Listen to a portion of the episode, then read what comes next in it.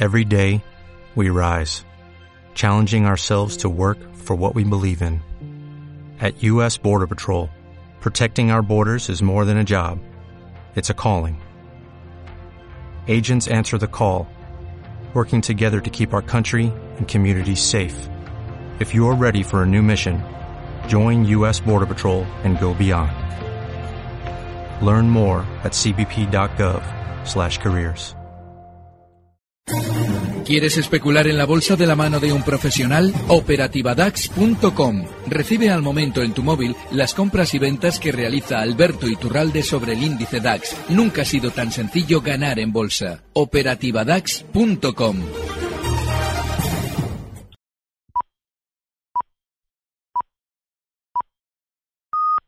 Son las nueve de la noche, las ocho en la comunidad canaria y la principal bolsa del mundo. Echa el cierre. Wall Street, el corazón del distrito financiero mundial, donde el dinero nunca duerme, el tiempo es oro y la riqueza, el poder y los excesos forman parte de su esencia, echa el cierre. Y a falta de los últimos ajustes, subidas generalizadas se imponen en las compras y de forma bastante clara en la principal bolsa del mundo. Tenemos al promedio industrial Dow Jones que suma algo más de medio punto porcentual, 148 puntos, hasta los 25.703 puntos. El SP500 un 0,7% arriba hasta los 2.811 puntos. Y tenemos al sector tecnológico rozando nuevos máximos anuales, el Nasdaq Composite se anota una revalorización en lo que llevamos de año de más del 15%. Hoy ha subido un 0,69%, 7.643 puntos. Si echamos un vistazo dentro de los valores del promedio industrial Dow Jones, al cierre ni siquiera Boeing ha sido de las compañías que han conseguido despedir la sesión en números rojos. Finalmente, el fabricante aeronáutico, y a pesar de que Estados Unidos ha decidido finalmente sumarse a esa a esa decisión, a esa medida de cerrar el espacio aéreo a los nuevos modelos de del Boeing, del 737 MAX, finalmente el fabricante aeronáutico se ha dado la vuelta y ha recuperado un 0,56%. Solo dos valores en negativo. Walt Disney, que baja algo más de medio punto porcentual, y Home Depot, que retrocede un 0,85%.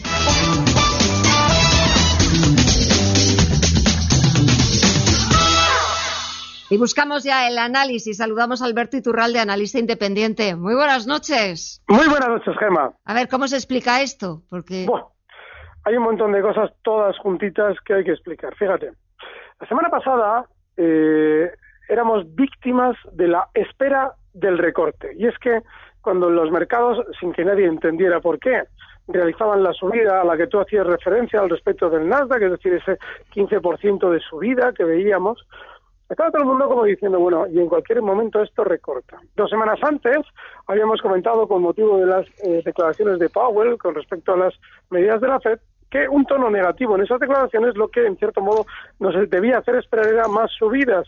Y la semana pasada se producía el mismo indicio pero al revés. Y es que cuando un mercado tiene que recortar, lo que nunca sucede es lo que veíamos la semana pasada, sobre todo jueves y viernes. Y es que nada más hacer el más mínimo gesto de recorte del mercado. Habíamos tenido, hombre, sí, cuatro o cinco sesiones ligeramente bajistas eh, y también a cierto punto rápidas, pero como veníamos de una subida muy fuerte, en principio eso no debía extrañar, pero nada más producirse ese recorte, encontrábamos ya en el mercado la información negativa.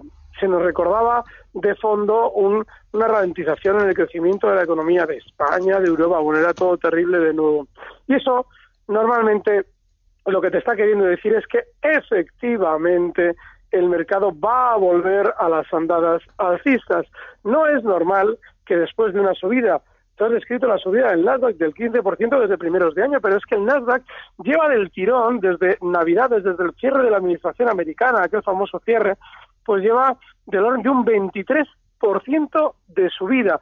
Y para, en un momento determinado, esperar caídas fiables, a una caída que sea consistente, lo que nunca debemos escuchar es, al más mínimo recorte, como veíamos la semana pasada, información negativa que nos haga salir relativamente airosos para la subida que habíamos tenido, es decir, una subida del 20-22% y nosotros, pues por lo que sea, dejamos de ganar un 3%, eso no es.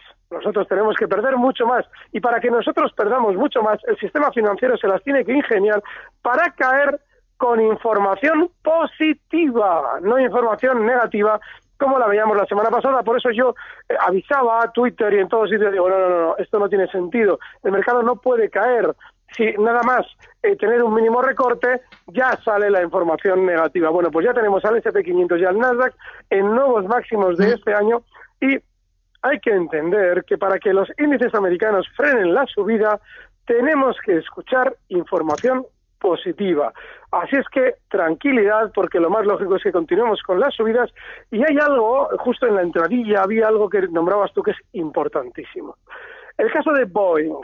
Y es que si alguien quiere aprender cómo son las trampas de la bolsa, lo único que tiene que hacer durante las próximas semanas es seguir la pista a la cotización de Boeing. Ayer con Fernando La Tienda, Mark Rives y yo estábamos en el consultorio y yo explicaba con Boeing en 370 y antes de que Estados Unidos y Canadá se hubieran unido a la prohibición del vuelo del eh, 3, eh, perdón, 737 MAX, pues comentábamos que Ojo, porque se estaba produciendo una venta masiva de títulos de la compañía y cuando vendemos algo con una información negativa en la mesa, lo último que nos preguntamos y que es lo primero que nos deberíamos preguntar es quién está comprando todo lo que nosotros vendemos. Bueno, pues les voy a dar un dato.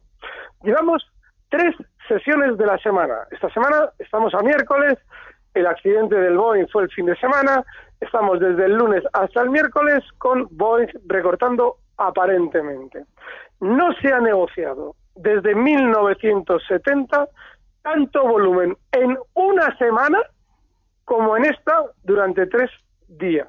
Es decir, y ojo, eh, estoy hablando de una diferencia de volumen demoledora. Te lo voy a calcular ahora mismo por encima porque el dato es muy importante para lo que vamos a vivir durante los próximos meses en relación a Boeing. Voy a hacerte un cálculo. Mira, la sesión, la semana con mayor volumen de eh, negociación de Boeing hasta ahora databa del año 2001 en septiembre, el 21 de septiembre de 2001. Si alguien se pregunta qué pasó entonces, que haga memoria de las torres mm. gemelas y todo aquello que sucedía con las compañías aéreas. Bueno, pues en aquel momento se produjo una negociación semanal de 77 millones de títulos, 77 millones de títulos, en tres días de una semana después de los accidentes que hemos vivido, el último, este fin de semana, con ese eh, modelo que aparentemente es defectuoso, tenemos solo en tres días 110 por hora y hablando eh, a pues 50 minutos de cierre de sesión, 110 millones de títulos negociados en tres sesiones.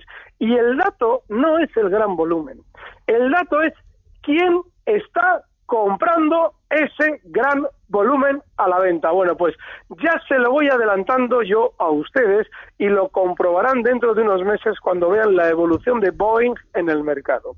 Quien está comprando esa cantidad de volumen son los miembros del sistema financiero que cuidan el valor, es decir, el núcleo duro de Boeing. Lo más normal es que cuando esta marejada finalice, de hecho, hoy ya es tremendamente anómalo que, habiéndose unido ni más ni menos que Estados Unidos, les recuerdo que Boeing es la niña bonita de Estados Unidos en cuanto a producción de aviación comercial, en cuanto a militares Lockheed Martin, pero, pero en lo que es aviación comercial es Boeing, bueno, pues ni más ni menos que Estados Unidos y Canadá se unen a la prohibición. Y sin embargo, hoy no vemos a Boeing marcando nuevos mínimos de la caída. Aguanta todo el descenso que ha tenido durante estas sesiones. Lo verán durante los próximos meses como Boeing, una vez que ya todo el mundo ha vendido porque las cosas le van a ir fatal, porque el modelo 737 más ya no va a poder volar, hay que salir de Boeing, ya verán ustedes cómo el valor rebota y todo el mundo empieza a preguntarse, anda, pero esto no iba a caer. Bueno, ya lo verán. 374 ahora mismo. ¿Y con Inditex? ¿Va a pasar lo mismo? Porque Inditex hoy presentaba resultados.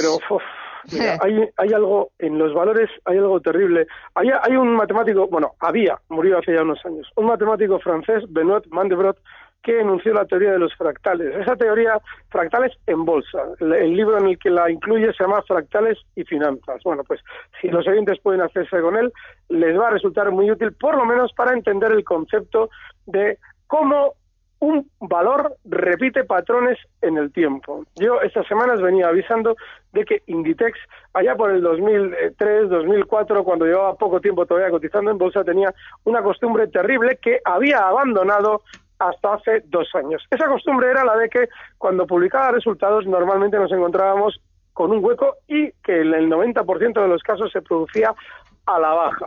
Vale, eso, de algún modo, había quedado en el historial delictivo de Inditex bastante olvidado hasta que hace dos años de nuevo comenzó esa práctica, la de, una vez publicados resultados, encontrarnos con caídas, con hueco, eh, tremendamente violentas y que, en cierto modo, lo que están intentando conseguir, y es que, claro, en todo esto nos fijamos en Inditex, pero hay que tener un poquito de visión global, mira, visión global, como tú, del asunto, y es que eh, yo he denunciado en muchas ocasiones que el hecho de que el IBEX tenga eh, un peso tan grande de cinco valores, que son los que lo mueven, conlleva que normalmente cuando los dos grandes bancos quieren subir y pues Telefónica quiere funcionar un poquito mejor, eh, vemos a Iberdrola que está más o menos en máximo, pues hay que atizarle a la más grande, que es Inditex. Nada, pues tranquilo todo el mundo, porque efectivamente las noticias son correctas. Hoy Inditex ha tenido una caída enorme y sin embargo el ni se ha inmutado. ¿Por qué? Porque han mantenido a los otros cuatro relativamente bien, lo cual nos debería hacer sospechar que Inditex en realidad en el mercado español es un valor que sirve para contrapesar el movimiento de los demás. Así es que lo más normal es que durante las próximas sesiones, una vez que se han interpretado de manera negativa esos resultados, veamos un rebote en la compañía. No obstante, yo he insistido estos días, no hay que estar en Inditex ni en un sentido ni en el otro. Los huecos de apertura no deben intentar aprovecharse, por mucho que efectivamente en el tiempo Inditex haya repetido ese patrón, porque en cualquiera de la que nos metamos, normalmente todas las pautas son esos movimientos que se repiten hasta que usted intenta aprovecharlos, nos pillan con el pie cambiado e Inditex ese día no recorta, sube y tú estabas corto. Así es que muchísimo cuidado, hay que mantenerse al margen y tampoco preocuparse demasiado por el recorte puntual que ha realizado hoy Inditex. ¿Y con qué pie nos pilla Ferrovial? Bien, mira, la semana pasada comentábamos que a la hora de entrar compradores en Ferrovial teníamos que esperar antes un recorte. Había realizado una ruptura al alza después de varios años, desde el año 2015 lateral, y rompía esa zona 20,50 con relativa autoridad. Claro, ¿qué es lo que pasa? La tendencia normal del especulador es que cuando ve nuevos máximos históricos no está mal tirado, pero hay que tener cierta precaución. Es la de comprar. Comprar dice, bueno, máximos históricos, esta tendencia continua alcista, voy a incorporarme. Sin embargo, cuando la ruptura se produce con esa velocidad, el tiempo eh, normalmente para el especulador debe ser experiencia pura y la experiencia nos dice que siempre hay un cierto recorte hasta la zona que en su momento era de resistencia y ahora va a ser soporte y que lo mejor es esperar a que se produzca ese recorte para entrar. Compradores, bueno, pues el recorte se ha producido. Ahora mismo ya Inditex está en zona 20-50 ha llegado a marcar, una zona en la que es razonable comprar, el stop tendría que estar en 20 y bueno, pues veremos si efectivamente esa regla técnica del pullback, throwback, como lo quieran llamar, efectivamente se cumple. Es un valor alcista de lo poquito que tenemos en el mercado. Oye, ¿qué tal les va a Agilent, Abbott Laboratories y Ball Corporation? De maravilla. Ah, para que veas que me acuerdo, ¿eh? ¿Cómo? Que para que veas que me acuerdo. Joder, no sabes lo que te lo agradezco. Porque, vale, está en máximos históricos de nuevo, está gloriosa, va a continuar muy bien, con lo cual quien en su momento tuvo en cuenta estos comentarios le está yendo de maravilla. Por cierto, mientras hablo, Boeing 376. Voy con Val. Está en 57. La empezamos a traer aquí a visión global cuando andaba rondando zonas de 53, 50. Nada, está de maravilla. Muy bien. Agilent, otro tanto de lo mismo. Tuvo un recorte lógico con respecto a lo que hacía el Nasdaq y que es normal porque es un valor alcista que cuando el Nasdaq recorte va a tener también cierto recorte y ya vuelve de nuevo a las andadas alcistas y a acercarse a los máximos que ha tenido durante estos días. Lo tenemos en 80,10. Y ya Laboratories lo que tenemos es máximos históricos de nuevo. Hoy ha marcado puntualmente por encima de los 79 dólares. Está ahora mismo justo en los 78,50. Y nada, hoy está los tres valores que hemos traído americanos durante estos días, homenaje a Paul Mielgo, siguen funcionando de maravilla. y para esta semana, ¿qué nos has traído? ¿Europeo, asiático, americano? A ver. No, quiero seguir un poquito también, si puedo, con el tema americano. Y es que hay un valor, sí, porque como eh, acribillo todo lo europeo durante el resto de la semana, a ti te llevo cositas un poquito diferentes. Hay un valor americano que se llama Ameren. Es un precio que está también en máximos históricos. Cotiza ahora mismo en 72,83 dólares.